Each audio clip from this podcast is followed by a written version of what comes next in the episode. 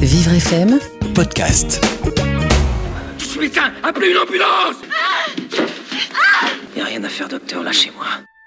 En 1947, Albert Camus sort un ouvrage dans lequel une belle brochette de futurs pestiférés et de confinés pourront s'identifier. Dans cet intemporel roman, plus que jamais d'actualité, le lecteur se téléporte au cœur de la ville de Oran dans les années 1940. Cet endroit est infect. C'est la peste qui est infecte. Après l'atroce peste noire du Moyen Âge et de la peste bubonique de Marseille, place à un troisième épisode.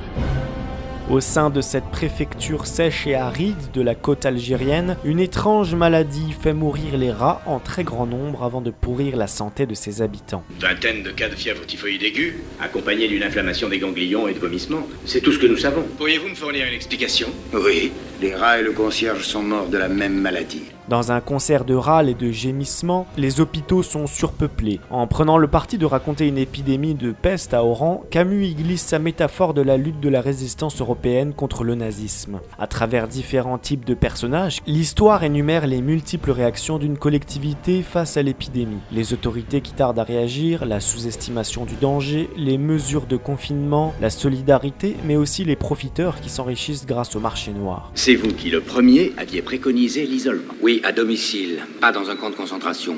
La figure centrale du roman est sous les traits du docteur Rieux qui représente le corps médical besogneux, dévoué et courageux. Dans ses yeux se brosse un portrait plus que réaliste d'une ville qui s'enlise petit à petit dans un sombre désespoir au fil des décès. Et après d'interminables mois de confinement, lorsque les portes d'Oran s'ouvrent enfin et que les Oréanais laissent exploser leur joie, le narrateur les prévient. Notre bonheur est perpétuellement menacé, car le bacille de la peste ne meurt ni ne disparaît jamais. Il peut rester pendant des dizaines d'années, endormi dans les meubles et dans le linge. Il attend patiemment dans les chambres, les caves, les malles, les mouchoirs et les paperasses. Et un jour vient où, pour le malheur et l'enseignement des hommes, la peste réveille ses rats et les envoie mourir dans une cité heureuse. Alors suivons à la lettre les conseils du docteur Rieux et tâchons de rester vigilants, mais comme le dit si bien Camus, ce qu'on apprend au milieu des fléaux, c'est qu'il y a dans les hommes plus de choses à admirer que de choses à mépriser.